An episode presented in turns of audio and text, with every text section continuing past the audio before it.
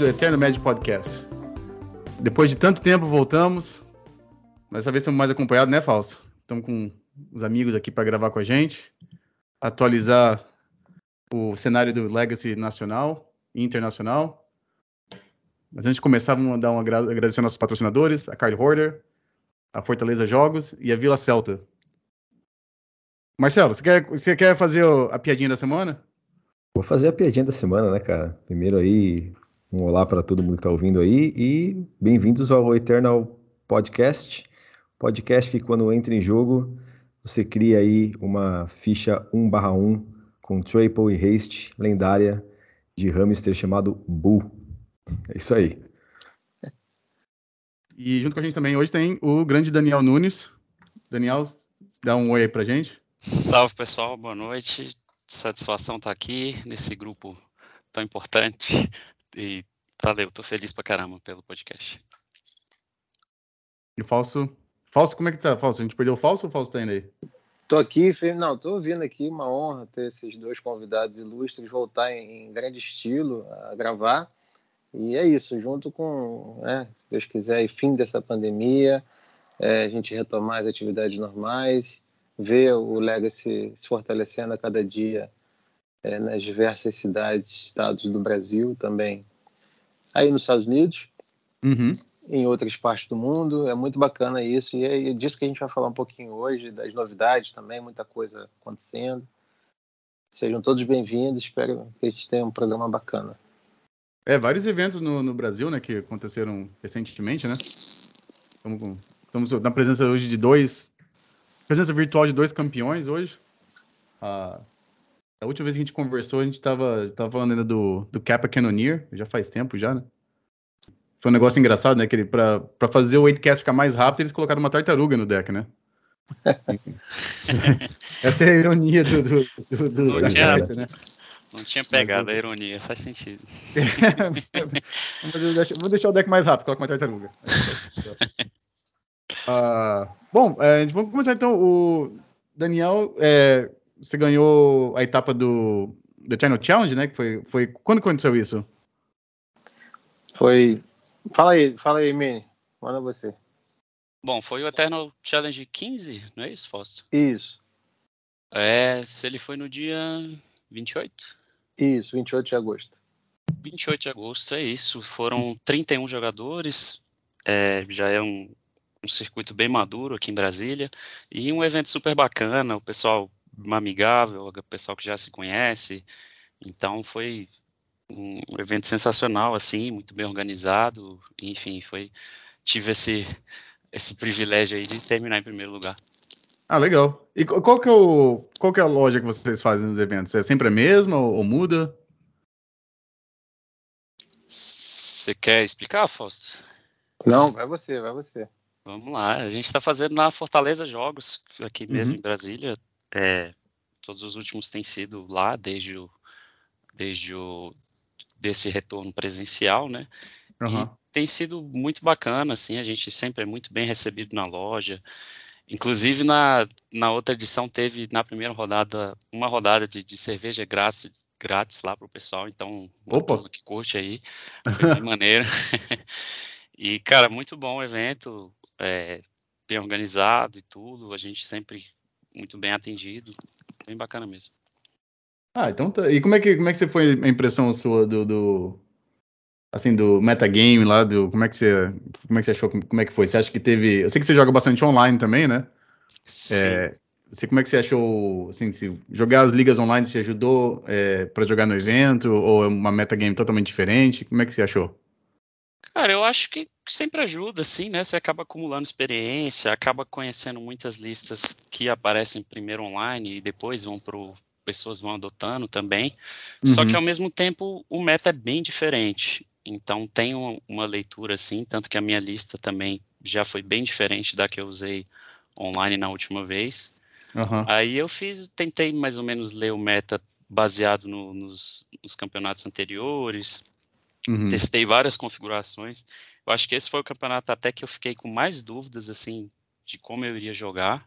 Sim. Na semana do evento decidi algumas coisas, assim, ultimamente com, com o Fractus eu, eu tenho feito isso, eu tenho variado bastante as listas, alguns slots eu vou mudando bastante. E nessa de última hora ali eu formei, tentei prever mais ou menos o meta e fui muito recompensado, assim, basicamente todas as decisões que eu adotei na lista se pagaram em algum momento do campeonato, então foi, foi bem legal. Ah, bom. Teve, teve alguma, assim, é, como é que se diz, a diferença de alguma da lista que você jogava online com a lista que você jogou em, nesse evento que, assim, bem diferente, ou... Porque, bom, devia explicar primeiro, talvez quem não, quem não te conhece, mas, obviamente, você jogou de, de Slivers, o Sim. Daniel Nunes é o Sliver Overlord himself, né? Vai então... ter novidade, né?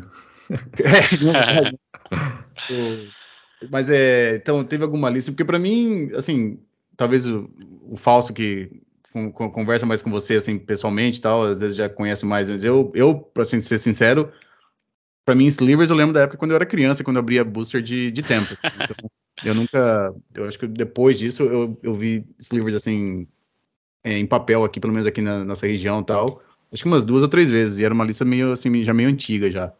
É, é, é importante, assim Daniel, o importante, só antes de voltar para você, é, que esse podcast ele tem como objetivo também falar do Legacy, explicar para as pessoas um pouco como funciona e tudo mais, né? Até uhum. dialogar com quem está começando no formato, pessoas de outros formatos que querem experimentar. Então, se você puder falar um pouquinho do deck, como é que é Fractures no Legacy, né? Ele comba no turno 1 e acaba o jogo no turno 1, ele, ele precisa fazer alguma outra coisa, como é, falasse, assim, apresentasse o deck rapidamente, gastasse 30, 40 segundos com isso, é, porque pode não parecer para gente que já está mais acostumado, mas é importante.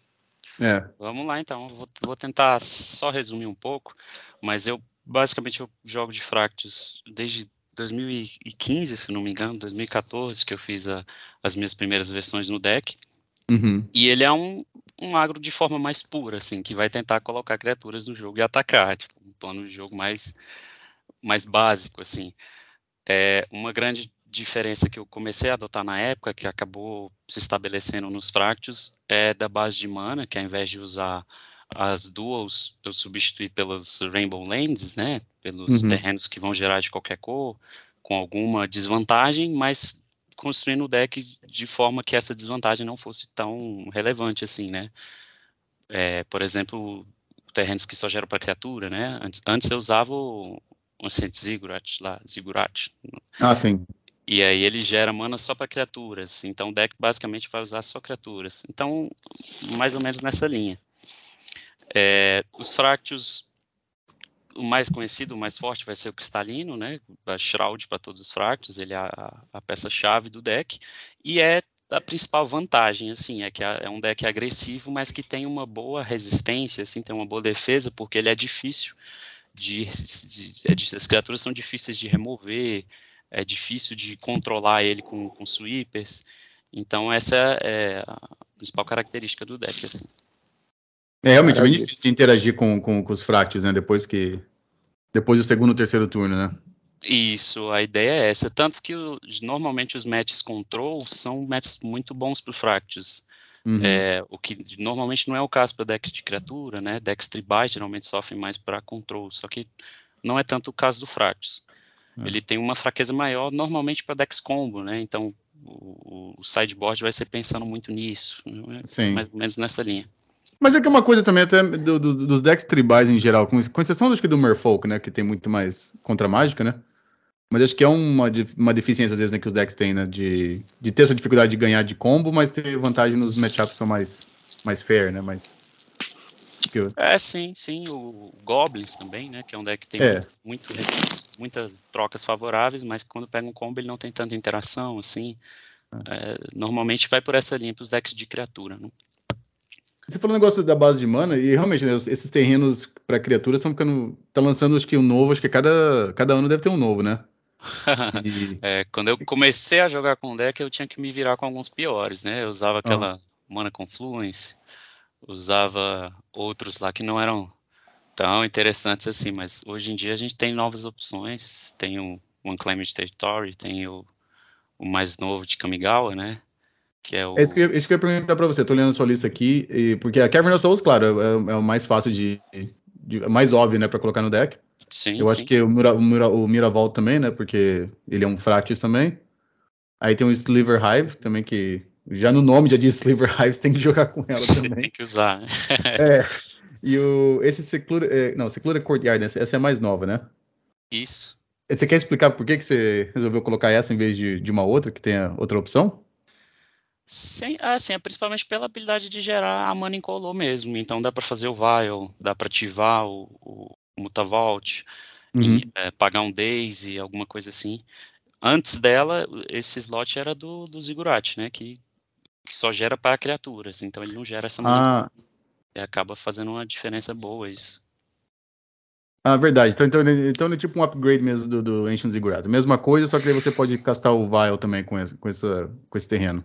É, não 100%, porque às vezes eu uso no sideboard algumas criaturas que não são fractos, né? E eu, com esse uhum. aqui, eu tenho que nomear um tipo. Aí foi até uma adaptação também de reduzir essas criaturas, né? Apesar de eu ter usado Containment Priest aqui nessa lista. Mas uhum. desde que eu adotei esse terreno, usar criaturas que não são fractos fica um pouco mais difícil. Você acaba Entendi. tendo que nomear outro tipo de criatura, né? E aí fica um pouco mais zicado ali. Ok, entendi.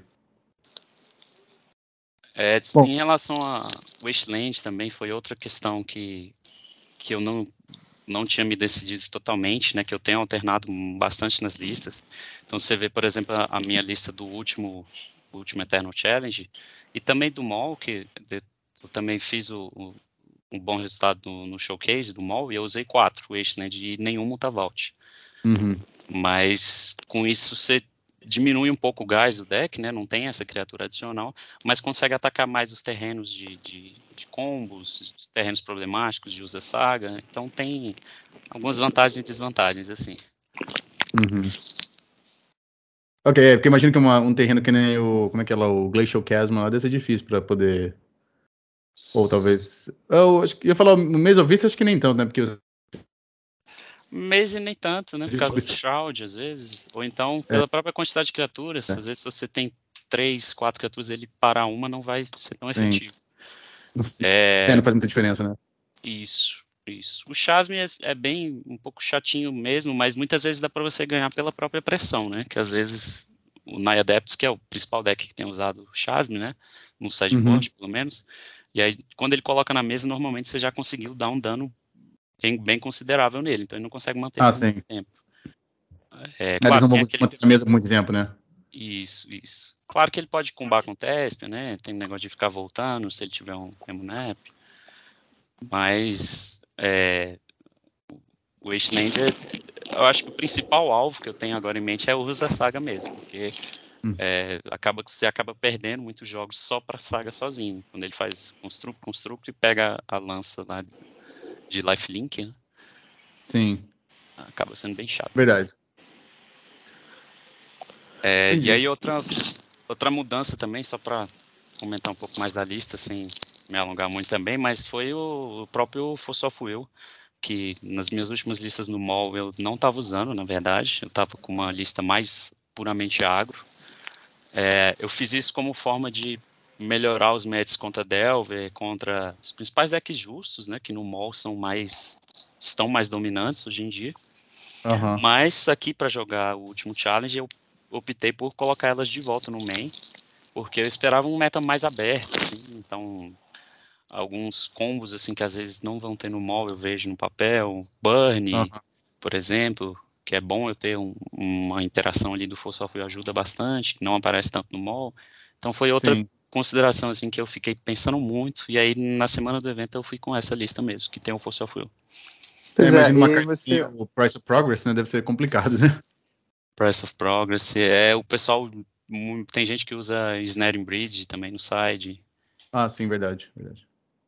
Tem um ups aos pés que, que o Daniel enfrentou. Você lembra, Daniel, falando isso, a, como foi a tua última corrida no, nesse último campeonato? Os decks que você enfrentou no Suíço? Então fala aí rapidinho, fala aí rapidinho. Tenho anotado Me aqui. Menos a nossa partida, não precisa falar não. Sem mais detalhes. Brincadeira, pode falar. Vamos lá, vou passar rapidinho, só falando um pouco de cada match então. Cara, de cara foi um burn, inclusive foi o Danilo, meu irmão, Danilo Nunes. É, e começou assim, já era match que a gente já tinha jogado em casa e que foi um dos motivos de eu, de eu voltar com essa lista, porque eu queria estar com Force of Will, queria ter um pouco mais de, de recurso para enfrentar o deck. Porque na outra edição, quando eu tinha enfrentado o Burn, eu não tinha me sentido tão seguro. E com essa eu já estava um pouco mais. E aí consegui levar. Force of já fez diferença também, porque ele poderia ter me matado antes se eu não tivesse no fogo, né? Já é como se você estivesse ganhando vida, né? Se você anula um burn. E na segunda rodada eu peguei outro burn, que ah. foi o, o Marim, né? Henrique Marim, aqui de Brasília. É, essa foi um pouco mais apertada, foi 2 a 1 um, mas também no final das contas o que fez diferença foi ter a Force of Will para anular um, um, uma bridge que ele tentou fazer, consegui anular e aí eu consegui matar antes que ele é, me matasse. Isso é a segunda, então fiquei 2-0. Aí na terceira eu caí com o Bruno, ele estava de UPS, ao Spells. O Bruno já é um jogador bem experiente com deck, né? Usa ele bastante aqui em Brasília e é, é um deck bastante absurdo, né? Todo mundo sabe a essa altura. Hum.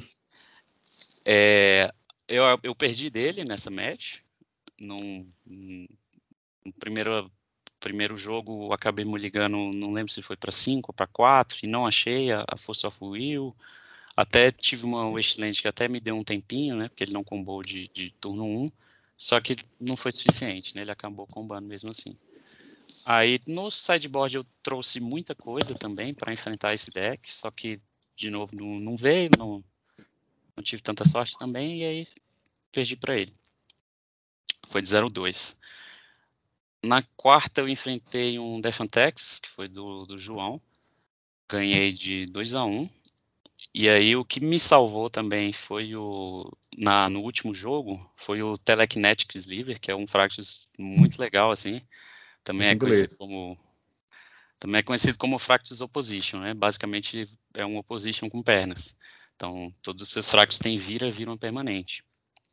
E ele é assim, quando você tem ele com Shroud, com Cristalino e alguns outros fractos, tem muitos decks que não conseguem voltar disso, assim, é quase que um lock. Porque você vai passar o turno, vai virar todas as permanentes dele, vai voltar para você, aí você faz alguma coisa, vira ele todo. Então ele é, é meio que um combo alternativo, assim. E ele é um out interessante quando o oponente faz threads maiores que as suas. Então, quando eu coloquei ele no deck, eu pensei muito em Caldra, que é uma coisa dificílima de, de lidar, você não consegue bloquear, você não consegue destruir, e que é, é o que tem definido esse match contra o Defantex na maioria das vezes.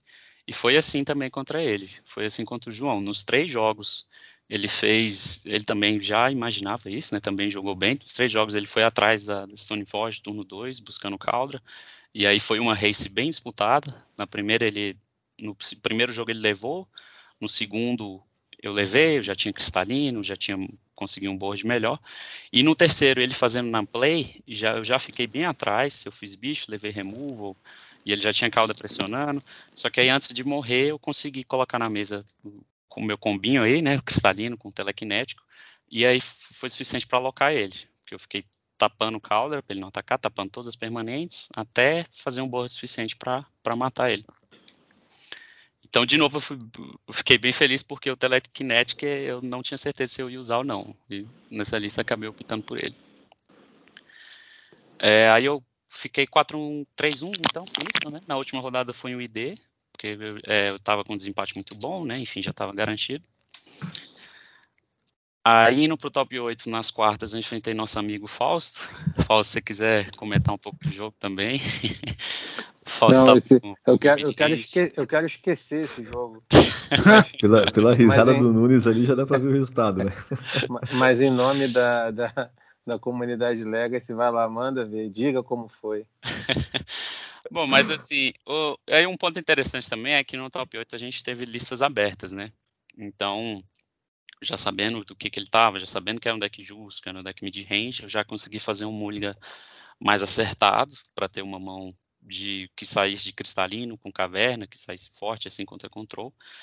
E o Fausto também não teve tanta sorte nessa match, não, não conseguiu fazer um board tão forte assim, então é, acabei levando ali com o Shroud, o primeiro jogo foi mais simples.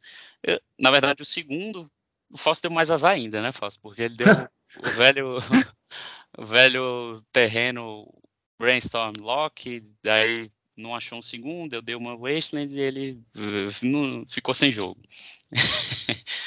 ele foi delverizado, né? Tomou aquela Wasteland que, que, que não conseguiu voltar. Tava do que o Fausto? O Fausto tava de Hug Midrange, que já estreando aí a, a nosso Planeswalker novo, usando o Misken Bull. Ah. A gente pode comentar um pouco dele, mas é uma lista. É, eu acho que é mais ou menos parecida com, com Delver, assim, um plano de jogo, né? Talvez mais mid-range, porque vai um Uro também, Ledger Shredder. É, lembra mais aquele Delverless, na verdade, só que uhum. puxando também o verde para esse Planeswalker, para é, tinha um... e... É, o Fausto, o Fausto também tá jogando com. Tava jogando com Madden Rex no sideboard também. É.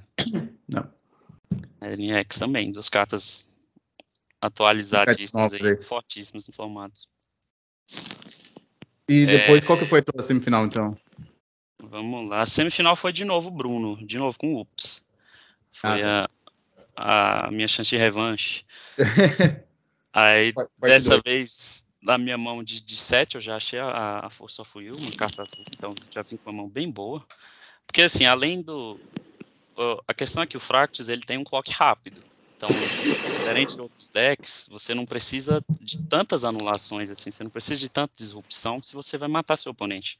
Às vezes você precisa tirar, ganhar um turno ali que, que vai ser suficiente para você matar primeiro. Diferente de outros decks que você teria que. Você tem acesso a mais recursos, mas você também dá mais tempo para o seu oponente. Então você teria que ter três ou quatro anulações para conseguir segurar o Ups, por exemplo. Para o Fractus, normalmente uma ou duas é, já é mais efetivo. Porque uhum. normalmente no turno 4 eu vou matar ele se ele não tiver nenhuma interação. E foi assim, basicamente, eu saí com Foe, ele tentou combate turno 1, é, a gente até conversou um pouco depois, ele comentou dessa jogada, mas eu acho que o Ups é um deck que, quando você vem com aquela mão de combo na 1, você vai, assim, via de regra, é o que eu imagino. É, e aí ele tentou, gastou os recursos, tentou, eu, eu dei a força fui eu, ele não ficou mais com muita coisa, e eu fui fazendo meu board e consegui matar antes dele fazer o combo de novo. É, e aí o segundo jogo, eu acho que foi o jogo que eu dei, assim, foi mais absurdo para mim no, no, campeonato inteiro. Eu me liguei a 5, a minha mão foi basicamente perfeita, assim, só, na verdade só tinha um terreno, mesmo assim, só tinha um, uma Cavern of Souls, só que eu tinha Containment Priest, Force of Will, uma carta azul e uma Leyline. Então, eu tinha basicamente tudo que eu queria. E o Bruno também veio com uma mão bem forte, assim, então foi um jogo bem legal, bem tenso.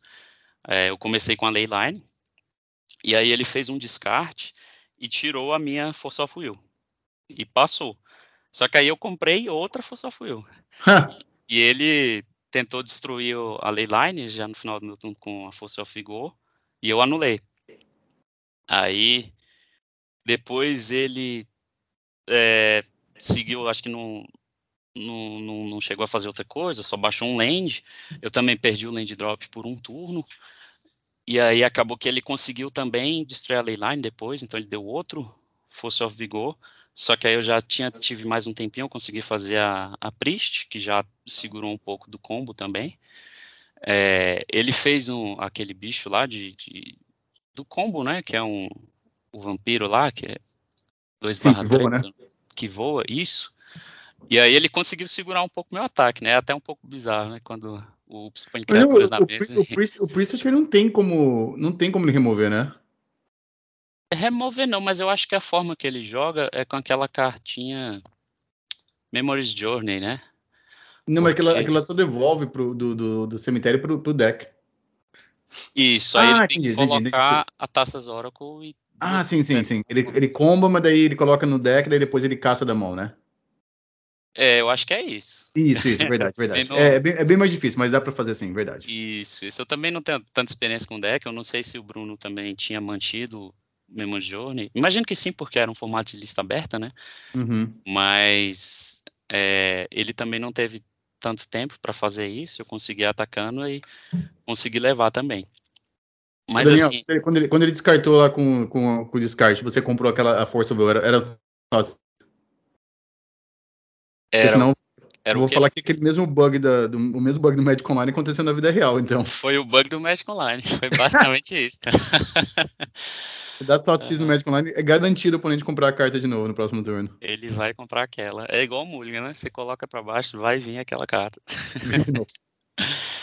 Mas assim, os jogos contra UPS, eles têm essa de, de às vezes ser bastante rápido, né? Às vezes você tem poucas poucos turnos, mas mesmo assim, nesses poucos turnos, ele tem até muitas decisões, assim. Eu acho ah, que, que acabam tendo aquela de, nossa, é um jogo, cada um faz o que tem que fazer e pronto. Não, mas é, ele tem decisões, tem a questão do mulligan, até onde você pode ir para achar o rate. Então, apesar de ter sido jogos bem curtos, assim, foram bem interessantes, assim, foi bem rápido. Foi bem, apesar de ter sido bem rápido, foi, foi bem interessante, assim. Não, não, é, aquela, aquele, aquele, aquele monte de... E tal. É, as, as, decisões que você toma no primeiro, primeiro e segundo turno ali é, é o equivalente, sei lá, cinco turnos se fosse tipo um control mirror, assim, né? Tipo. Isso. É, é verdade, é verdade. E outra coisa que foi, que foi interessante é que nós dois viemos muito fortes, assim, então foi um jogo pesadíssimo, assim, porque ele saiu o quê? com descarte, fosse ao vigor para destruir a leyline e combo. Só que eu consegui lidar com isso porque o descarte ele tirou a full e eu comprei outra. E aí, quando ele fez a força, eu já tinha e aí o combo não daria para ele fazer na hora, e depois, quando ele fez, eu tinha Priest. Então, nós dois tivemos mãos super estouradas, assim, super forte, e acabei levando a melhor, assim, mas foi, foi um match bem legal também. Uhum. Aí a final aqui foi com o Marcelo, né? Foi o Marcelo Coutinho, isso. É. Já, já, teve, ele já teve, já teve no podcast também, por isso que ah, o Coutinho é um, um cara super importante aí também no, no Legacy, um cara super gente fina e colecionador, né, cara? Ele tem basicamente qualquer carta do Magic que você imaginar, então é, foi bem legal também a final. É um deck que eu acho que é até parecido com o do Falso, mas com uma pegada mais controle, eu acho, porque ele usa menos threats e também puxando para Stoneforge, ao invés do, de Murktide, ao invés de Endurance, uhum. é, ele usa Stoneforge. Eu acho que é a lista daquele eu esqueci o nome, cara. É um jogador muito bom também, bem famoso. Acho que é, não sei se é Arlan. Que ele teve um, um, um Star City recentemente aí que fizeram uma cobertura. Ah, o Harlan Fry. Isso, isso. É, ele, ele, ele, mora aqui em Richmond. Isso, e aí ele, ele tava com essa lista. E eu também já tinha visto um pouco do. De novo, aquela vantagem de jogar online um pouco, né? Eu também já, já tinha visto a lista rodando, mais ou menos. Tinha uma noção que costumava ser um, é um match costuma ser bom para mim esses uhum. decks um pouco mais mid-range e também fez muita diferença eu ter esse formato de listas abertas porque eu consegui identificar que ele tinha Ice Fang, então tinha hora que eu não ia atacar se fosse pudesse ser desfavorável para mim e ao mesmo tempo eu vi também que ele não tinha Endurance que é uma carta que às vezes você faz um ataque errado em cima do Endurance e você acaba pega de surpresa pega de surpresa você perde a mesa uhum. Então, ele não tinha o Wasteland, então eu consegui abrir de, de Cavern of Souls. Então, foi. É até algo que, que a gente estava discutindo aqui em Brasília, sobre esse formato de listas abertas, e que, da minha experiência com esse top 8, foi bem, bem interessante. Assim, eu achei. Deu um pensamento mais estratégico assim, para o jogo, uma nova, uma nova camada de, de análise. Assim, eu achei bem legal. Ah, os, é... os, eventos, os eventos grandes, assim, que tem, por exemplo, quando tinha Grand Prix, tinha Pro Tour, tinha os eventos da Star Series, eles eram assim, né? Eles, eles, eles eram com a lista aberta, né? Os eventos menores que não faziam na época, porque às vezes era mais complicado com. É, por causa da logística, né? Do, do, de ter que passar a lista para todo mundo, né? Então. Sim, mas, sim, exatamente. Mas, mas é mais inter, é interessante, sim. Uhum. É. Eu acho que hoje em dia é até mais fácil por conta do, dos aplicativos que você usa, né? No campeonato, que você vê ali sim. no no, celular mesmo e tal. E, mas nesse campeonato a gente adotou só no, no top 8. É, e aí eu vi também que ele não tinha sweepers, então eu conseguia descarregar minha mão, assim, né? Então foi um jogo que eu. Isso, foi um jogo que eu consegui tomar decisões muito mais fundamentadas, assim, por conta disso. Eu já sabia ao, ao redor do que jogar ali, mais ou menos. E foi, foi bem legal. É, o jogo 1. O jogo 1, na verdade, eu eu, ah, não, lembrei, lembrei sim. Ele fez Stoneforge, colocou Caldra, ele veio até forte também, só que eu também vim com uma mão muito forte, com vários lords. É, e aí depois o Cloud Shredder fez muita diferença, né? O Cloud Shredder Sliver dá Flying Haste para todos os slivers. É, então é evasão que, que, também melhora o clock, e aí eu consegui levar, ele, ele tinha Caldra equipado com Magit no final, então não estava tão fácil levar a race, mas a, acabei levando a melhor. Uhum. O segundo jogo foi bastante disputado também, só que eu não tive muita proteção, levei muitos, muitos removals, e aí ele foi conseguindo estabilizar a mesa, até que ele foi uma cobrinha equipada com uma, uma baterscu, assim, que, que foi levando o jogo e ele conseguiu me matar. O terceiro eu vim muito forte, eu já vim com os principais turnos do deck, que normalmente são turno 1 um, Vile, turno 2 Caverna Cristalino. Nossa. É, apesar que nesse eu, eu, perdi o segundo land drop por um turno. Então foi turno 1 um Vile, turno 2, mas eu já tinha um, um drop 1 um lá, que eu acho que era o Striking Sliver. E aí foi importante também que ele não teve Prismatic End no meu Vile, então deu para subir para dois marcadores, colocar o cristalino, e aí uhum. o terreno e aí foi embora. Ele não, não conseguiu segurar. E aí foi isso, foi a final, esses foram meus jogos, esses foram meus jogos. É, é, é meio, é meio difícil, eu, você falando negócio do Slivers é, é contra o Stone Blade. Sim. Eu joguei algumas vezes esse, não, não, obviamente não é a mesma lista que o Marcelo jogou, né? Mas é tipo, a força, a, as forças plauchas, normalmente você fica com ela no, no deck, né? É, e, por exemplo, o, o Prismatic Ending, acho que no caso do Vials também deixa. Mas sempre fica, você sempre fica pensando, né? Porque o, o Sliver tem tanto jeito de, de fazer essas cartas não terem texto nenhum nelas, né? Porque hum. se você tiver o Cristalino na mesa e uma Cavern Souls, essas cartas vão, você vai morrer e as cartas vão ficar presas na tua mão, né? Porque você não vai ter alvo nenhum. É, assim, essa é uma das principais características positivas do Fractus, assim, é que muitas vezes o seu oponente vai sair com cartas fortíssimas contra você, que, que normalmente ele está enfrentando qualquer deck de, de criatura, ele está com vários removals, ele está com, com, às vezes até anulação também, mas você vem com cartas que vão invalidar essa, você vai vir com caverna, cristalino, então não importa se o seu oponente está recheado de removals, você que vai, é, você vai anular o texto dessas cartas, então uhum. é, foi basicamente isso que aconteceu. Interessante. E aí, de novo, assim, eu fiquei bem satisfeito com a performance, com a lista que eu escolhi, porque basicamente durante o campeonato todo, o que eu tinha me preparado lá durante a semana, o que eu tinha pensado, as situações que aconteciam, acabou acontecendo, que foi de eu optar pela Force of Will. E apesar de eu usar a Force of Will, eu fiz um plano de, de, de side um pouco diferente do que eu costumo fazer, então eu usei mais fractos no sideboard para que eu pudesse tirar a Force of Will quando ela fosse ser ruim. Então, basicamente, essa foi a estratégia. Por isso que eu usei dois Plated, dois Venom, que é o que dá o Death Touch, uhum. e mais um Cloud Shredder.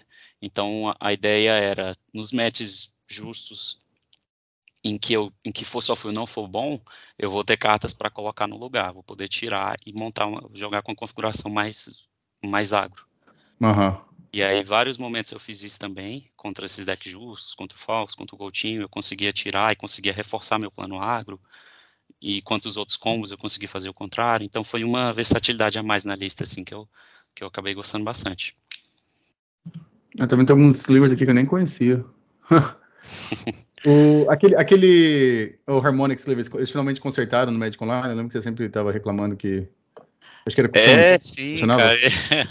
sim, ele tinha um bug clássico aí que ele, quando o oponente fazia o show and tell e você colocava ele, ele não tinha o trigger. E às vezes o oponente colocava o Omniscience, você colocava Putz. ele para destruir e não trigava. E aí ele podia castar lá Iraku, castar Griselbrand. E durou muitos anos esse bug, foram anos aí reclamando. Até o pessoal do Twitter me ajudou bastante, o pessoal retweetou e tal, todo mundo. Eu retweetei pelo menos umas três vezes esse negócio. Sim, sim, foi, é verdade. O pessoal todo me ajudou muito e até que eles consertaram. Recentemente teve outro episódio desse, que foi o Hunter Sliver, que todos os Sharks têm Provoke. Só que nessa última lista eu acabei nem usando ele mas ele também passou um longo período bugado, eu também reclamava lá, o pessoal compartilhou e tal, até que a Wizards consertou um pouco tempo atrás. Hunter Sliver? Isso. Eu não conheço. Todos ah, têm. Tá. Só o Nunes, só o Nunes pra dar esses bugs pro Magic Online aí, né, cara? Meu Deus. É. Ô, ô, ô Daniel, você tá com carta muito difícil aí, entendeu? Você tem que jogar com umas cartas mais fáceis, que todo mundo conhece, assim. É, imagina a equipe de desenvolvimento lá, mas quantos jogadores usam isso? Não, um só, cara, mas tem que arrumar, vai fazer o quê? Faz parte, né? Faz parte. Mas a, a galera sempre me ajudou bastante, assim, foi bem legal isso. Até que eles arrumaram. O Hunter Sleeve, ele é mais um, a estrela do Pauper, assim, eu também me aventurei um tempo no Pauper, jogando de, de Slivers, até consegui alguns bons resultados também, também gostei bastante do deck.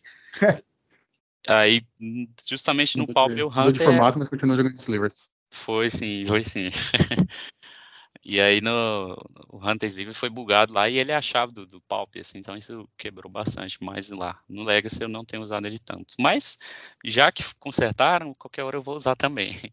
Eu até comentei com o pessoal de Brasília já antes que o pessoal fala, ah, mas aí você fez esse bicho que eu olhei sua lista, não tinha ele lá. Eu gosto de sempre variar, eu gosto de sempre trocar. É, por exemplo, aqui eu usei o de Death Touch, que quando surpreende também é muito forte. Teve um outro challenge que eu cheguei a fazer no anterior, no, no 14, eu cheguei a fazer uma edição focada no, no Hunter mesmo, então eu joguei sem voadores, joguei só para provocar as criaturas, e aí quando você tem voar, você não consegue provocar, né? Então fiz uma lista voltada para isso. Ou seja, eu gosto de sempre variar, assim, os truquezinhos, acho bem legal isso, e esse fator de surpreender também ajuda bastante. Daniel, você tem, você tem cópia de todos, playset de todos esses livros na tua casa? Olha, quase todos, viu? De vez em quando, sabe que eu ainda vejo algum assim, cara, vou usar isso aqui. Aí quando eu vou ver, não tenho. Aí eu vou lá na, vou lá na lojinha, peço, vejo com alguém, acabo arrumando. De vez em quando eu ainda acho um ou outro que eu não tenho. Já tentou, já tentou jogar com a Queen Sliver já? Com a rainha Sliver lá? Com a rainha. Não, ainda não. Ainda não cheguei a esse ponto. Mas quem sabe um dia. não, mas a, aí ó, o, custo 5 também já, já complica um pouco minha vida. É, Mas aqui no Brasil. Viu, gente... O Fausto vai falar de história de ainda que jogou contra você, e o Val foi pro 5, ele não sabia o que estava acontecendo. E Orion Sliver. Quem sabe no, no próximo Eternal Challenge. Fica a dica aí, o Yori em nível de 80 cartas. Sabe que eu cheguei a montar uma lista, Medeiros? Olha aí, ó. Só não me arrisquei a, a, a colocar ela para rodar, mas quem sabe aí no, no próximo Eternal Challenge. Legal. É. Próximo aqui, challenge que já tem data marcada, viu? Ah, pode falar. Fala aí, Fausto. Qual é a data aí? Dia 23 de outubro. 23 de outubro Vamos fazer aí, e vocês estão ouvindo o Daniel aí, se divertindo com os bichinhos, bichinho para lá, bichinho para cá, não sei o que, não sei o que lá. Mas no final das contas, no final do dia, ele levou para casa uma taiga.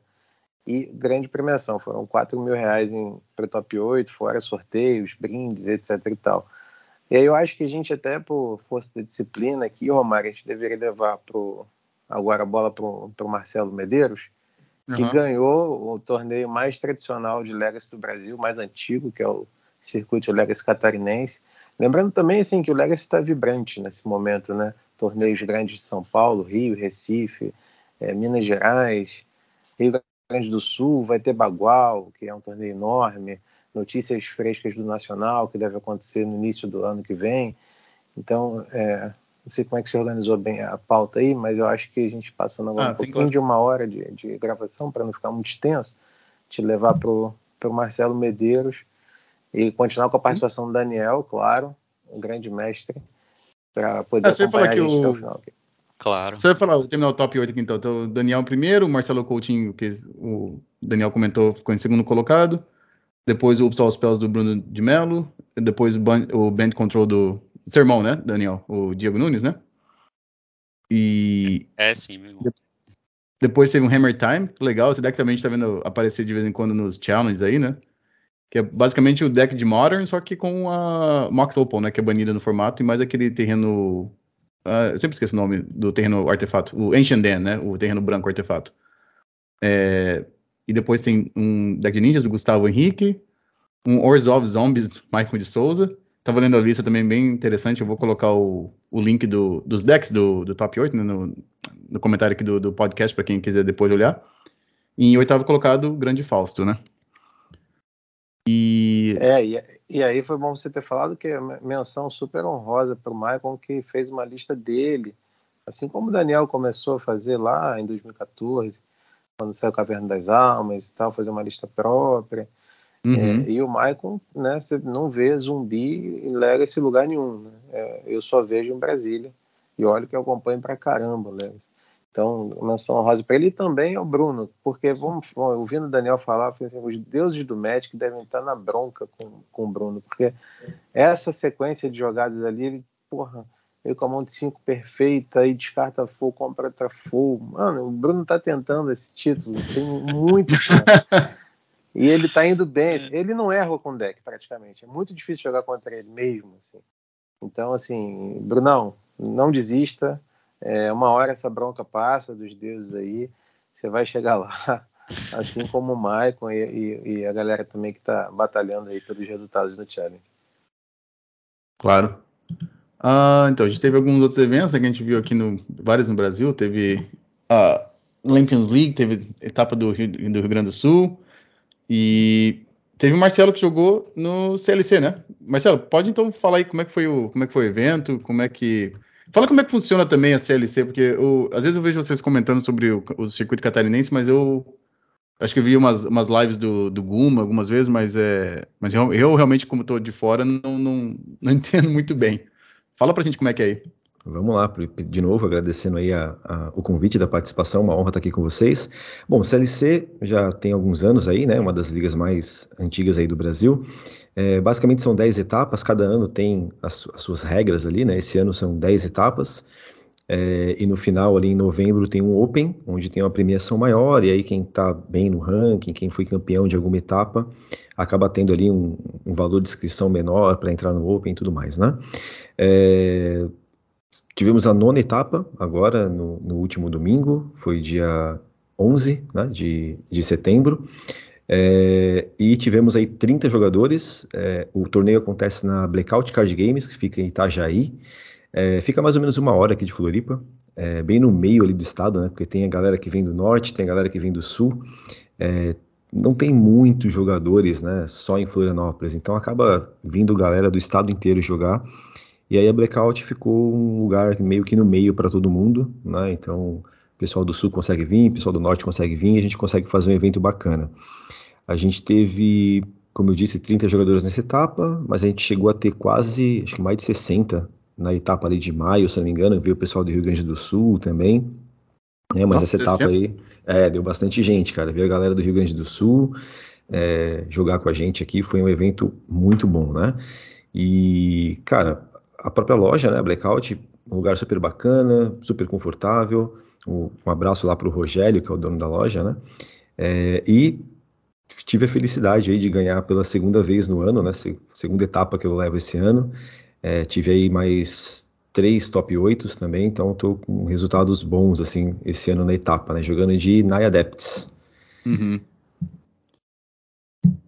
Ah, legal, então. Então, é, e, essas, e essas etapas acontece sempre nessa mesma loja? Ou como é, desculpa, não sei se eu, se eu perdi uma parte ali, mas é. Sim, na verdade a, a Blackout é a, é a, oficial do CLC, né? Justamente por ficar numa cidade que é meio termo para todo mundo ali, né? Ah, tá, entendi. Então a gente acaba fazendo todas as etapas lá, lá em Itajaí. Entendi. Beleza, e, e, e bom, você falou que foi com o Naya Depths, né? Acho que teve uma Isso. outra vez que ficou de, de Lands também, que você acho que você estava comentando com, no grupo lá. É, Exato. Então, então, Dark Depths é, o, é o, a tua carta, então. é, cara, eu, eu joguei muito tempo de Miracles, depois joguei muito tempo de Strifle Pie, eu fiz até umas lives com o Fausto aí, cheias de emoção. e, e aí eu me achei aí no, no 2020, né, cara? Então, é, comecei a jogar de, de Turbo Depths, depois migrei ali pro, pro GW, depois brincando um pouquinho de Land, só que eu não tenho tabernáculo, né, por razões óbvias ali. É, uhum. Acho que, se não me engano, em abril foi a, a, a, etapa que eu fui campeão de Lentes, é, sem tabernáculo, né? Mas ninguém uhum. sabia, né? Então o pessoal ficava com medo né, de eu trazer um tabernáculo para a mesa. Então, é, mas depois o pessoal ficou sabendo ali, e aí já começaram a vir os hates, um monte de Price of Progress para lá e para cá. Então eu acabei, eu fico sempre mudando ali, né? Jogo uma etapa de Lentes, jogo uma etapa de GW.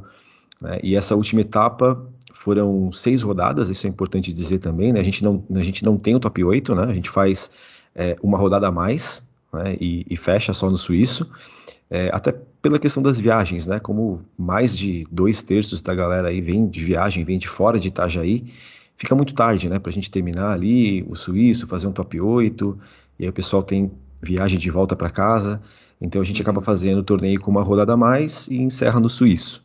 Né, e foram seis rodadas nessa última etapa, e eu fiquei 5-1, né, tive cinco vitórias e uma derrota, uhum. é, e a minha derrota foi para o R. Delver, né, foi do, um, dos, um dos três UR Delvers do evento que eu enfrentei, né, eu perdi para um deles e ganhei de dois. É, posso falar um pouquinho aqui dos meus jogos, bem rapidinho? Claro, é, depende sobre a tua lista, assim, é, é, é, Uma carta que eu vi ali que não é muito... Bom, você tá jogando com dois Minsk Bull, né, que a gente Isso. sabe que a carta... Finalmente a gente percebeu que a carta é muito boa. E é que eu comecei a jogar com o deck, assim, mais online faz recentemente também, assim. E uma carta que eu vi que você tá jogando com o Path to Exile no sideboard, assim, e o Glacial Chasm, que é duas cartas que eu não... que eu não tô jogando. Isso. É, você achou que. Como é que foi a decisão de jogar com essa lista? Teve alguma carta assim que você escolheu por, por algum motivo? Ah, tô vendo também que você tá jogando com, com 61 cartas no main deck também. Exato, exato. Bom, vou falar um pouquinho do deck, né? Primeiro falar do Minsk, né? Que já é uma carta que eu já discuto no Discord com a galera há muito tempo, desde que ela foi desde que trouxe ali que ela ia ser lançada, a gente já começou a conversar. Eu comprei ela super rápido, num preço super baixo, né? É, no mês passado eu usei ela, foi o único deck que usou a carta. O pessoal, todo mundo pegava para ler, porque ninguém estava entendendo muito bem como é funcionava e tudo mais. É, mas é uma carta fortíssima na Shell do Depths, né, por razões óbvias, né, ele tem ali uma habilidade de fling e ele tem algumas características, né, então além do mais um ali que só pode ser usado em criaturas com haste ou com trample, né, e aí óbvio que o, que o hamster tem as duas habilidades, é, uma outra característica interessante é que o menos 2 dele não dá alvo. Né? Então, você pode dar um Shroud, por exemplo, com o Safekeeper na Maritilage e ainda assim sacrificar a Maritilage para dar 20 de dano no oponente. Né? Então, é uma interação interessante. Né? O pessoal às vezes pensa, ah, vou dar o menos 2 com alvo na Maritilage, o cara vai lá dar um bounce na Maritilage e você perde o trigger. Uhum. Né? Na verdade, não. Você faz o menos 2 e você sacrifica a criatura na resolução. Então, isso na Shell Depths é, é muito bom. Então, o Prison Walker casou como, caiu como uma luva aí no deck e tá jogando muito bem. Falando um pouquinho da lista, né? É, já tem uma crescente de UR Delver aqui no nosso meta. Né? É, nós tínhamos aí dois, três jogando de UR Delver. Eu estava esperando mais ou menos uns sete ou oito UR Delvers nesse torneio. Né? É, vários jogadores, o Amaro, né, que joga de Delver há muito tempo, e alguns outros jogadores que já vinham falando no grupo ali, ah, preciso de um dragão, preciso de uma Volcanic, então você já fica ligado nas pessoas que podem vir com determinado deck, né? Então, o Path to Exile, né, que é uma, uma remoção a mais de uma mana, que vai muito bem contra Delver, né? É, uhum. Coloquei o segundo Endurance de main deck também, então a minha lista no main deck vai, vai dois Endurance, eu tirei uma Library e coloquei o segundo Endurance, e o Minsk Embu eu coloquei ali como a carta 61. Né? Eu não quis tirar nada mais. Eu ia tirar o Maze, mas o Maze também é importante contra a Delver, né? Então uhum. mantive ali as 29 lentes com uma Maze, é, dois Endurance, um Minsk Embu e só duas Library de main. É, também pensei em tirar um Prismatic, mas falar, ah, vou deixar o Prismatic aí, dois Prismatic também, né? Então lista bem padrão, só que com 61 cartas. No uhum. sideboard, é, como eu disse, né? Um, um Path to Exile, um Minsk a mais, tirei um choke do site, é, não tem ajudado tanto assim, né? O choke, não, não, tô, não tô conseguindo extrair muito da carta. E acabei deixando o, o, o side um pouco fraco para combo. Né? Tirando os dois Defining Silence ali, não tem muita ferramenta, tirei fora Surgical, né? Então a minha uhum. ideia ali era enfrentar Delver e desviar dos combos do formato, né? Que tinha um Reanimator, um Sneak and Show e um Omnitel, se eu não me engano. Ah, você tem ali as duas, tem as duas Power Blast e a Red Elemental Blast, né? Então. Também, é. também que ajuda, né? É. E Endurance também, dependendo do, do, do combo, né? Se for Reanimator, você tem o Endurance.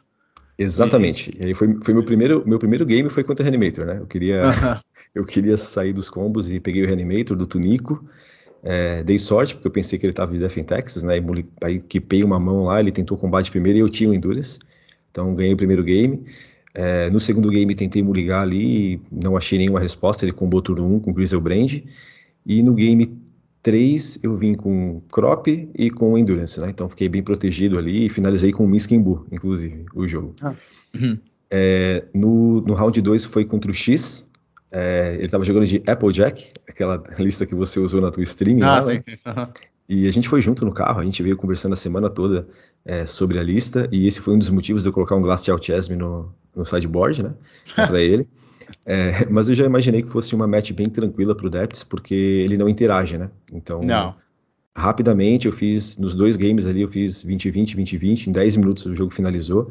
É, no game 2 ele tentou usar uma bocejo, mas eu tinha é, duas Tespian, né? Então eu copiei a primeira, ele tentou matar, eu copiei a segunda, ele fez 20-20, acabou o jogo. É, no round 3 eu enfrentei o, R. Delver do Jardel. O Jardel era um, é um ex-jogador de Death in Texas, que está no R. Delver agora e está jogando muito bem. É, e, cara, é o jogo que eu mais aproveito. É, acho que é por isso que eu gosto de jogar de Naya Adepts, porque o jogo contra Delver é muito gostoso de jogar, né? É, é muita, é muita decisão, é um jogo muito 50-50, né? Então, é sempre decidido nos detalhes, né? E ele ganhou o primeiro game, eu ganhei o segundo, e no terceiro game teve um, uma jogada interessante. É, o Jardel ele cometeu um erro, que eu só fui ver depois, né? E eu errei em cima do erro dele. Né? Ele tinha, foi impressionante, assim, é, para você ver Se Sentiu detalhes... mal e devolveu, devolveu o erro para ele. É, é, mas eu não, eu, eu, não me liguei no erro na hora, né? Só depois que acabou o jogo que eu falei, porra, ele errou e eu perdi a janela, né? Ele tava com o cemitério cheio, e aí é, eu passei a vez para ele, e ele fez uma surgical, né? acho que num Pyroblast, eu acho.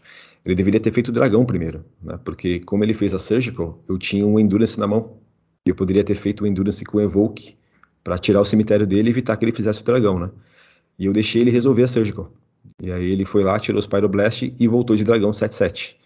Aí eu, como não tinha fonte verde na mesa, eu dei o draw, né? Não comprei a fonte verde, passei para ele, ele bateu com o dragão e finalizou com Price of Progress e com Bolt. E aí eu perdi o jogo. Uhum. É, se eu tivesse feito o Endurance, teria ganhado talvez um ou dois turnos ali, né? Até, até conseguir comprar alguma coisa. Ele só tinha o Bolt e o, e o Price of Progress na mão. Então eu ficaria vivo mais alguns turnos ali, né? Mas uhum. passou. Depois, round 4 foi contra o Joseph, de UR Delver também. E aí eu vim com duas mãos matadoras, né? Aquela mão mana elfo, mana elfo, elfo. E consegui vencer os jogos ali, 2-0 bem rápido. É, depois foi o jogo mais tenso para mim, foi outro R Delver, terceiro seguido, contra o, contra o Lennon. O Lennon é um jogador já super conhecido aqui em Santa Catarina, ele joga muito, muito mesmo. Um abraço aí pro Lennon. E os nossos jogos foram sensacionais, assim, da gente sair com a mão dormente, cara, de nervoso. Foi negócio. é, o primeiro game ele ganhou. O segundo game, eu tava. A gente trocou recursos ali, né? E eu tava com dois Elfo 3-4 e um Endurance. E ele tava com dois Delver flipado e uma Darcy que tava 1 barra 1. Uhum. E aí ele, ele deu o draw e a, apresentou o Price of Progress. Eu tinha, sei lá, sete terrenos na mesa. Eu ia morrer. Né? Aí o uhum. que, que eu fiz? Eu sacrifiquei todos os terrenos pro Safekeeper. Tinha um Safekeeper na mesa. sacrifiquei todos os terrenos fiquei sem nada de terreno. Fiquei só com as criaturas. E aí eu fiquei batendo só com um elfo. Né? E quando ele ficou com 3 de vida, eu bati com tudo e consegui vencer o jogo ainda. Nossa. É, e aí, no game 3, é, mesma coisa, né? Ele, aquela troca de recursos e tal. E aí chegou no momento do jogo que eu tinha um relicário enjoado e um safekeeper na mesa. E ele tinha um, uma Darcy, aí ele deu o draw, é, era um Price of Progress. E na hora que ele deu o draw, ele já jogou na mesa o Price of Progress, né? Porque foi muito rápido, ele, tava aquele nervosismo, né, cara? Então ele já uhum. comprou e já mostrou. Eu falei, não, calma, calma que tem jogo. Aí eu sacrifiquei os terrenos, fiquei acho que com uma planície e uma floresta só. E fiquei só com os dois ali. E ele fez um dragão. O dragão estava 7-7, eu acho. E aí eu comprei e comprei uma Segiri. Falei, putz. Ah. Só que ele tava com uma Darcy e com um dragão, né? Eu tava com, uhum. acho que. Tava com 6 de vida, ele tava com 10, eu acho. E aí eu desci a Sigir e falei pro Red, né, para ele ser obrigado a defender com o dragão, né? Aí ataquei com, a, com o relicário e ele falou 100 blocos, né? E aí quando ele falou 100 blocos, eu sacrifiquei todos os terrenos, o relicário bateu 10-10 e eu ganhei o jogo. então, foi, foi é. um ponto exato, assim, foi um jogaço mesmo. Mesmo que ele tivesse ganho, seria um jogo para streaming, assim, foi realmente muito legal. E por último foi o, o deck, acho que igual ao do Fausto, cara. O Léo Matos estava jogando de Rug, também tinha Uro, tinha o Shredder, tinha Darcy, tinha até uma Lotus Petal perdida ali. Eu tô vendo aqui a lista dele, né? Bem legal, bacana. Abusava de Minsk também, né? É, e, cara, acabou sendo um jogo tranquilo porque é, ele teve mãos muito lentas e ao mesmo tempo que as minhas mãos foram muito rápidas, né, com elfo sem resposta, né, então é, ele tinha que counterar algumas mágicas-chave ali, né, então ele deu counter numa library, deu counter num showk, e aí acabou ficando sem mão, então foram dois jogos rápidos, assim, super tranquilos também, mas mais pela zica dele do que pela... Né, do, que pelo, é, do que pelo jogo em si, né. E aí eu fiquei 5-1, e aí eu acabei dependendo ali, tinha o, o Jorge, se eu não me engano, ele estava na minha frente ali, né? Se ele ganhasse ou se ele empatasse o jogo, ele seria campeão. E aí o Jorge acabou perdendo a última para a Itcast. E aí entra no que a gente estava comentando, né? O Itcast ele tem umas mãos ali, cara, absurdas, né? Era o uhum. Matheus, o Matheus que ficou em segundo, tava praticamente com um, G, um G3 perdido ali. E eu falei, cara, beleza, o Matheus perdeu, né? Devo ficar em segundo lugar ali, tá tranquilo, né? Cara, eu olhei pro lado, quando eu voltei pra mesa, o Matheus tava com uma um capa 9-9, mais um token de constructo 8-8 com lifelink e virou o jogo. É. é. Porra, que beleza, né? E aí, é, o capa é... Deu, um, deu uma turbinada nesse deck, né? E é. falar um negócio do Delver, a minha, minha, minha, pouca experiência que eu tenho, os, os jogos realmente são bem interessantes, né? Só não é pro, pro Naya Depths quando eles têm Submerge, né? Daí que às vezes é, é a carta que normalmente vira o jogo, na minha, pelo menos na minha, na minha, na minha experiência, né? Assim, é, eu acho que o, o Submerge, se, se, você não, se você conseguir jogar assim, sem ter floresta na mesa, é o ideal, né? Mas às vezes, nem é às vezes não é possível, né? É, o, o, meu plano contra o R-Delver é, nunca é combar, né? Meu plano contra o R-Delver é, é, se tornar um, um, um Maverick, né? Uhum. E aí você colocar as criaturas mais fortes na mesa, né? E, e, e, de alguma forma lidar com o dragão, né? Esse é o meu plano. É interessante você falar do Submerge. O, acho que o G2, o G2, acho que o Lennon perdeu para mim por conta do Submerge. Né? Eu fui fazer alguma coisa lá, acho que fui buscar um terreno com, com o Elfo, aí ele deu um Submerge no Elfo. É, para que eu embaralhasse o, o, o ah, elfo no, no, Grimório, né? Uhum. Mas acabou sendo uma jogada mais precipitada, porque aquele submerge fez falta depois, né? Aí eu voltei com outras criaturas tal, e consegui virar o jogo. Mas não é tanto um problema, até porque quase todas as listas do CLC o pessoal usa dois Brazen Borrower de main deck. Eu perdi ah, até o, o, passado por causa disso, não, não imaginava que estava com dois no main deck, né? Então eu, eu, tento sempre jogar em volta, né? Tanto de Submerge contra, como de, de Borrower também, né? Então, para uhum. mim não uhum. faz muita diferença, assim. Quando eu vejo que o cara tá jogando Submerge, eu tento nem deixar a floresta na mesa, né? Então, Sim. já tenta jogar diferente ali. Mas, cara, deu. Foi, foi muito bom o torneio, assim, e fiquei muito feliz porque a galera joga muito aqui, né, cara? Então tem, tem vários jogadores excelentes aqui, é, pessoal bem experiente, né? Pessoas que jogam com o mesmo deck há muito tempo. Uhum. Então, e outra, né? Conta com a sorte um pouquinho também, né? Sorte nos pareamentos, alguma sorte em alguns top decks, né? Mas essa, tô, essa, jogada, essa jogada, que, o, que ele fez para embaralhar, talvez seja, talvez, você falou que é o Leno, né? Talvez é, ele joga muito tempo, pode ser uma, até como é que se diz, é tipo um reflexo, né? Porque era uma jogada que era bem comum quando tinha o, o Hug Delver, da época do Tarmogoyf e o Mongoose, né? Era, era assim, as listas sempre jogavam com três submerging sideboard, né? E era o comum de você tentar embaralhar o Tarmogoyf do oponente quando ele dava Fatland, né? Então, às vezes, a, às vezes a pessoa faz as coisas sem ter meio de, tipo, de reflexo mesmo, né? Assim, ah, embaralhou, então, em resposta, eu vou colocar isso de volta no deck dele, assim, sabe? Às vezes não... Não sei se faz sentido o que eu tô querendo dizer, assim, tipo... Faz. Não, faz sentido sim, cara. Foi, é. foi bem assim mesmo. Na hora que eu fiz a habilidade do Elfo, ele já fez o Submerge, né? É. é. O elfo também é uma criatura que se fica na mesa muito tempo, né, cara? Ele, ele leva o jogo, né? Então, é, também não dá para saber o que o cara vai fazer depois, nos turnos seguintes, né? Então, é difícil falar que ele fez certo ou que fez errado. Fez a jogada que ele achou que era correta naquele momento, né? Mas acabou... Ah, não, não. Se o elfo ficar na mesa e você começar a pegar a Flagstones, três é, turnos depois você já tem a vantagem muito grande, né? Então...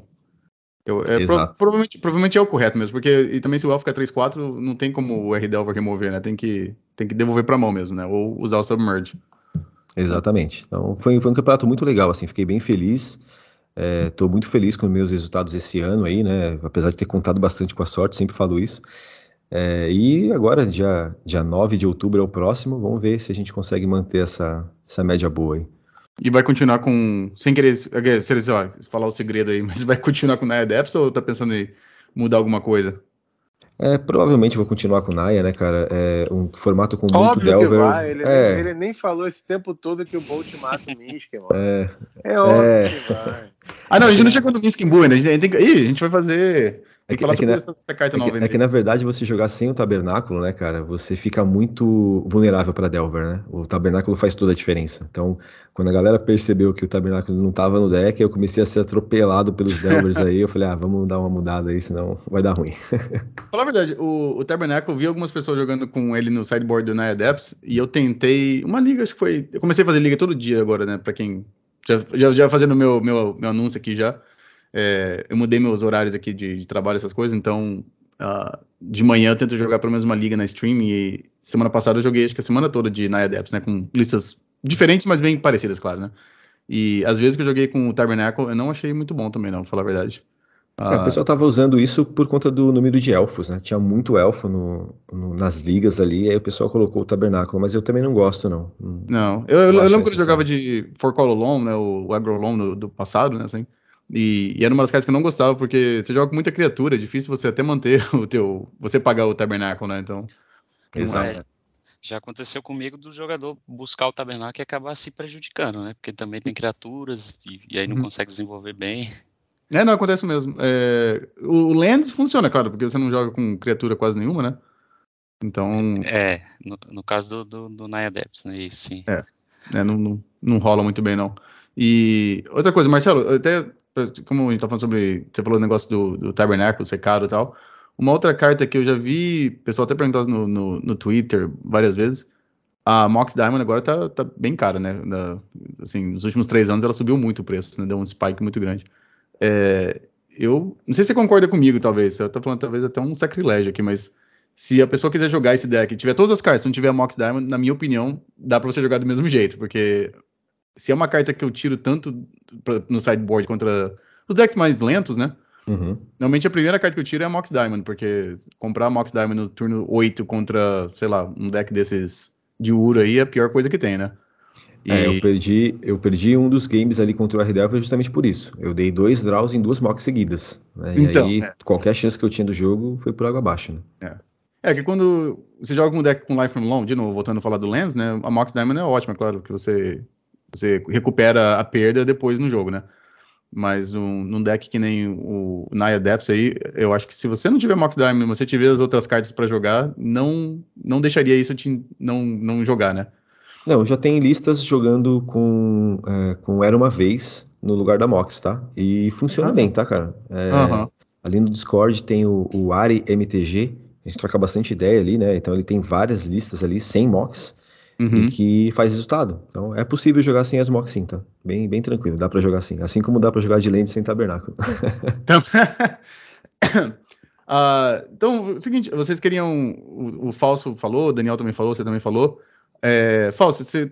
Peraí, não, Falso tá, no, tá, tá, tá, mais difícil pra ele, que tá no celular, né? É, Marcelo, então fala como. É, lê a carta pra gente, o Minskin Boa, então, pra, gente, pra, pra quem tá escutando, é, como é que a carta funciona. E depois de você falar isso, explica de novo aquela, eh, aquela interação que você falou do, da Mary Lage com. Não da Mary Lage em, em, si, né? Mas como é que funciona a habilidade menos dois também? Vamos lá, deixa eu pegar aqui a carta para ler.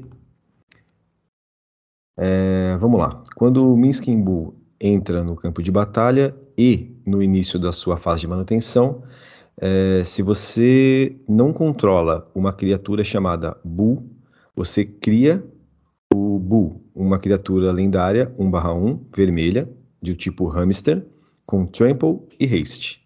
Tá? Então, na hora que ele entra, ele já sobe o trigger ali de colocar o, o, o hamster na mesa, e nessa hora você tem uma janela para responder ele com um bolt, por exemplo, né? Uhum. Porque a, a habilidade está na pilha. para fazer um bicho 1 barra 1 parece ruim. É, então, né, você tem um bolt ali. É, no outro campeonato eu fiz algumas vezes e não responderam porque a galera não sabia, já pensou que já entrava direto, né? Então confundia no começo Sim. ali. É, é, que nem o. Às vezes a pessoa não percebe que nem o Jason é um Planeswalker que normalmente você não tem tempo, né? Porque você pode subir ele. Isso. É, o Bolt resolve, mas ele fica com dois de lealdade, né? Mas esse Exatamente. caso do, do Miskembu é uma, uma habilidade desencadeada que acontece, então você tem aquela janela para responder, né? Pra matar ele, exato. E aí o mais um dele é o seguinte: coloque três marcadores mais um mais um em até uma criatura alvo com Trample ou haste. Né? Então, ele precisa ter uma das duas habilidades. Não precisa ser as duas, mas precisa ter pelo menos uma delas. Né? E o hamster tem as duas. Né? Então, então não, não tente pode... colocar esses marcadores no teu Uro no ou... teu Uro. ou qualquer outra criatura que não tenha Trample Haste. Isso é importante, isso é importante. Ah, você pode colocar no Vengevine, por exemplo. Sim, pode, porque ele tem haste. Exato. Né? E o menos 2 dele é o seguinte: sacrifique uma criatura. Ponto. Quando você fizer, Miskenbu causa X pontos de dano a qualquer alvo, onde X é o poder daquela criatura. Se aquela criatura sacrificada for um hamster, compre X cartas. Né? Então, é, qual que é a interação ali, né? Você faz o menos 2 e você anuncia que fez o menos 2. Né? E aí o oponente ele, ele pode responder. Se o oponente não responder e a habilidade resolve, aí sim você sacrifica a criatura. Né? Então, vou dar um exemplo aqui, tá? Imaginem que eu tenho, por exemplo, um relicário e um, e um Maritilage na mesa. Né? E aí eu faço menos 2 e o cara vai lá e dá um bounce na minha Maritilage eu sou obrigado a sacrificar o relicário. Né, porque uhum. é o uhum. único que está na mesa. Né? É, então ele não dá alvo na criatura. Né? Então, a mesma coisa ali, ah, faço menos dois, o cara vai lá e dá um bounce no meu Maritilage, eu uso o Safekeeper e dou Shroud lá para o Maritilage. Né? Uhum. É, o Maritilage continua na mesa, e mesmo assim eu posso sacrificá-lo para dar 20 de dano no oponente. Uhum. Então, é uma habilidade legal e tem uma interação. E a grande força do Planeswalker, né, cara, é porque assim, ele entra, coloca uma ficha 1/1, se transforma ela em 4/4 e já pode estar tá batendo. No próximo turno, você já pode bater mais 4 e depois de bater, usar o menos 2, dar mais 4 de dano e comprar 4 cartas. Então, Sim. realmente é, é, muito forte, né, por formato. É, só, é, isso aí é outra coisa que tem que lembrar que se você, você pode sacrificar qualquer criatura, mas você só compra cartas se for uma criatura tipo... Se for um hamster, exatamente. É, é. Que, coincidentemente, o Bu é um hamster, então... Mas se você quiser só dar um fling numa criatura qualquer que não seja, você ainda dá o dano, mas não compra as cartas, né? Exato. E aí eu tô atualizando vocês aqui, olhando agora, nesse momento, dia 13 do 9, na Liga Magic, 299 reais a versão normal e 329 reais a versão full art, sem ser foil, né? Nossa. Então tá bem carinho aí agora. Fausto, quanto que você pagou no teus Minskin Bull? Não lembro. O... Deixa quieto, né, Fausto? Não lembro, não quer. É, às vezes a esposa dele vai escutar o podcast, ela quer saber quanto que ele paga nas cartas dele. Ela tá aqui ouvindo tudo, vigiando, perguntando quem são esses caras aí. Ela o quê? É 10 mil? Não, vende agora. Mas eu tenho uma história ótima com isso. Da... A Fernanda sempre foi muito tranquila, né? Eu já falei isso, todo mundo sabe. Mas uh, teve uma vez no início da nossa relação que eu era, era o lançamento da Innistrad original lá e tal, e o Gast, Gast Suntreft lá, era de 70 reais aquela carta lá, porque, enfim, jogava demais, no T2 e tal. E aí eu comprei um pacotinho, abri e falei, caraca, olha só, amor, abri aqui um Gast tal. Ela, ah, legal. aí eu, é, é legal mesmo, a carta é mais cara, quase é mais cara, não sei se era mais cara. Mas, pô, vale 70 reais. Ela respondeu, ah, é? E como é que faz, frito ou assado? Não, importa quanto custa, né? É, ela, não adianta. Eu vou contar Mas, uma rapidinha aqui. A, a Daniela, minha esposa, né? Hoje eu falei pra ela, né? Falei, putz, lembra aquela carta que eu comprei baratinha? Falou, lembro. Falei, então, tá 280 pau. Falou, tá, você vai vender quando? já fala assim direto, já. Ah, é. Já tem que convencer Você não vai usar, não, né? é, outro dia eu cometi o erro. Outro dia não, eu já falei pra ela que eu eu, eu, eu ia fazer, até fazer uma piada, mas não sei se vou fazer ainda, que eu não consegui achar uma caixa ainda. Eu ia comprar aquele, aquele booster que você, Marcelo, fez, abriu com o X outro dia né, na, na live. Sim. Aquela. Como é que chama aquela? É o Collect, Collector's Booster, né? Que, que, é o. Que tem a chance de você abrir uma carta de Legends, né? E abrimos, né? Abrimos é, uma vi, Ghosts vi. of the Damned. É, legal. Não, é, sei que não é muito caro, mas é legal de abrir essas cartas assim no. Muito. Não tem chance de abrir pacotinho de Legends, né? Mas eu ia fazer a, uma piada, porque eu ia. Da última vez que teve um, uma série, uma coleção dessa assim, eu, eu fiz uma live com meu filho abrindo os boosters, né? Daquela Time Spiral Remastered que foi que eu fiz com ele. E eu ia comprar uma caixa dessas, só que antes de fazer a live eu ia abrir um booster e ia colocar o meu tabernáculo ali na, na, no booster para depois fingir meu que ele abriu o booster na live. Aí eu comentei com a minha esposa, falei assim, ah, tem essa carta aqui que agora tá valendo 3 mil dólares. Ela, ela, ela, ela, ela deixa eu terminar de falar, 3 mil dólares, quando você vai vender? Eu falei, falei, nunca, se eu vender, eu nunca vou comprar uma outra depois, que eu paguei 150 nessa aqui. Então, não tem, não, não, não é, nunca, nunca, nunca fale para os teus esposas, parceiros, porque Eu tenho uma, eu tenho uma figurinha, eu tenho uma figurinha no WhatsApp perfeita aqui, né, cara? Quando alguém sai dos grupos de Magic, a galera manda figurinha assim: a esposa descobriu o preço do deck. e tu sabe que ó, tem, tem, uma, tem uma margem, já passo a palavra, Daniel. O Coutinho, que o Daniel tinha falado aí antes, que é o maior colecionador do Brasil, a esposa dele pensa completamente diferente, né? Ele tinha um, acho que era um Hernandes Gin de, de Arábia, ou então o Jusan de Gin, nem lembro mais qual era a carta. E ele, enfim, ele nunca passa a carta, ele só pega. E aí ele falou: Não, essa aqui agora disparou, vou vender. E a Flavinha falou assim: Não vende. Ele falou assim: Não, vou vender isso aqui. Não vende. Ele conta essa história triste até hoje, porque a carta tá tipo, 10, 20 vezes mais cara. E se tivesse ouvido a Flavinha, viu, Coutinho? Não estaria aí se lamentando até hoje. é. eu, ia, eu ia comentar que eu não vou nem entrar muito no assunto de preço de cartas, porque minha noiva falou que vai ouvir o podcast depois. Então vou deixar quieto, viu? Beijo, amor, não vale isso tudo, viu? É brincadeira. Não, Fractus é tudo dois reais, cara. Tá tranquilo. É, dois reais, é, não dá muito não, é. Exatamente. Não, isso não, tá falando, é, isso tá falando é o preço de loja, né? Não é o preço de vender para outros jogadores, né? Então. Claro, claro, claro. É, sim, sim. É verdade. O Daniel tá cuidando muito bem do casamento. Ele nem tem jogado os trials mais. Tô bem triste com ele, viu? Para ficar com você. Pode cuidar bem, bem dele, tá? Isso aí. É. Uh, é, uh, bom, a última coisa que a gente ia falar, outra carta que a gente viu que tá fazendo, aparecendo bastante aí é aquela Maddening Hex, né? O, demorou para aparecer no Magic Online. É um encantamento que custa uma mana de qualquer cor, duas vermelhas. E como é uma curse, né? Então você encanta um, um jogador. Essa carta foi desenhada para, foi desenhada, traduzindo.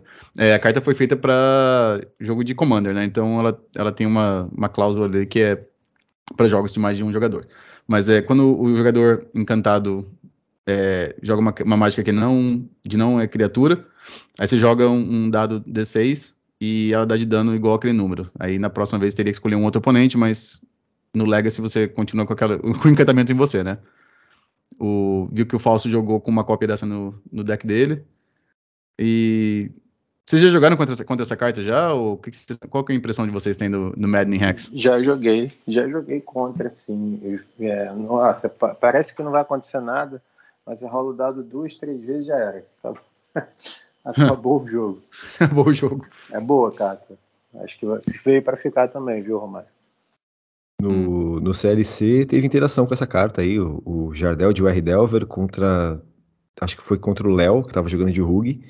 E aí o Jadel tava com 6 de vida, ele precisou fazer um brainstorm para procurar alguma, alguma resposta e ele rodou um D6 e saiu 6, cara. Ele perdeu ah, o jogo. Que azar. Nossa. Mas, o, o, inclusive, o meu irmão jogou de Burn a última etapa e eu falei para ele, cara, use isso aqui, né? Ele jogou com duas no main, eu acho que é muito forte no deck. Uhum. E na, não sei se no campeonato performou bem, eu acho que acabou ele não não vindo tanto. Também tem os matches de criatura que acaba não sendo tão bom, mas no geral eu acho uma carta muito forte. Eu acho até que o Burn deveria usar mais disso aí. É, o, único problema dessa carta que a gente vendo assim, né? Você falou do Burn, é que obviamente você começa a pensar no, no Eidolon, né? Uma carta parecida, assim.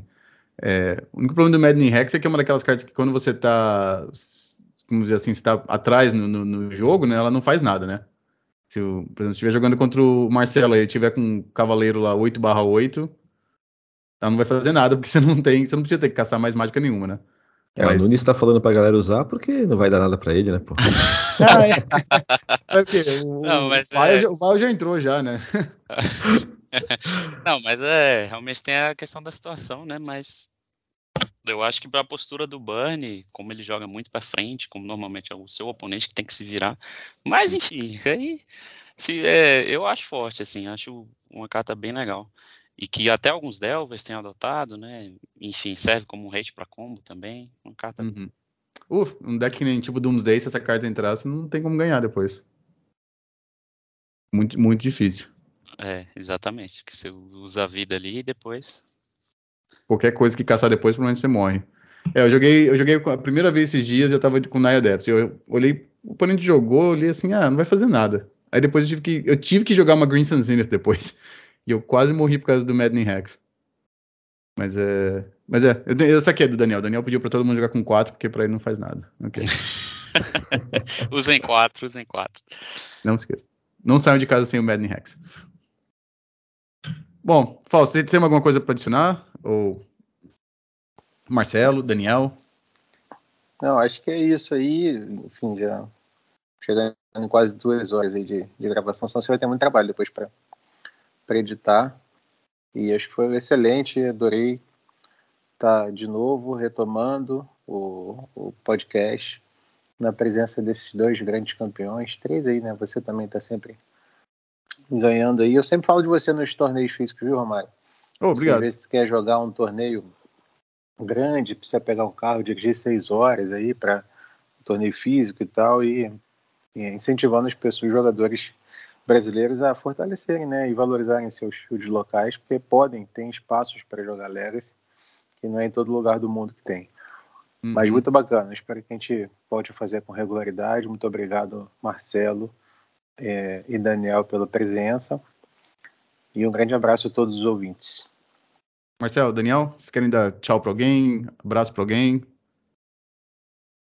Cara, eu queria agradecer muito vocês aí pelo convite, tá? Sempre acompanho o podcast de vocês, sempre ouço aí na, na ida para o trabalho, na volta do trabalho.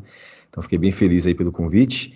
E, pô, espero que vocês façam mais aí, cara. Sinto falta do, do podcast de vocês aí. Queria mandar um abraço pra galera aí da, é, do CLC, é, do Eternal também, Challenge e das outras ligas aí do Brasil, né? Espero que a gente se encontre em breve aí. Um grande abraço e obrigado aí pela oportunidade. Daniel? Bom, eu queria agradecer também, cara. Também super feliz de estar aqui, super feliz de ver o retorno de vocês. Também acompanho bastante os episódios. É, também o, o Fausto ele fala que tem três convidados, ele é muito humilde, né? Mas o Fausto também tem que lembrar, ele fez top 8, inclusive em todos os, os Eternal Challenge desde que a gente voltou e ganhou um, também tem feito muitos resultados e também estou muito feliz de estar aqui com, com ele, com todos vocês. E mandar um abraço para a comunidade também, galera do, do Legacy sempre muito gente boa, é um, é um dos grandes atrativos do formato, inclusive, tanto aqui em Brasília, a galera dos outros circuitos também, que já acabei conhecendo por conta dos nacionais e tal, um pessoal sempre, sempre muito amigo, muito receptivo. Então, um abraço geral aí para a comunidade Legacy e valeu. Valeu, então. Então, a gente fica por aqui, é, a gente vamos tentar gravar provavelmente semana que vem e até a próxima, então. Falou.